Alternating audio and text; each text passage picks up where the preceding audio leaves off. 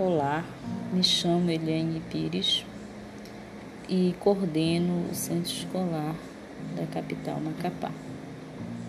Estarei falando para vocês uma bela introdução sobre o que é o Centro Escolar, seus objetivos né, e a importância dele.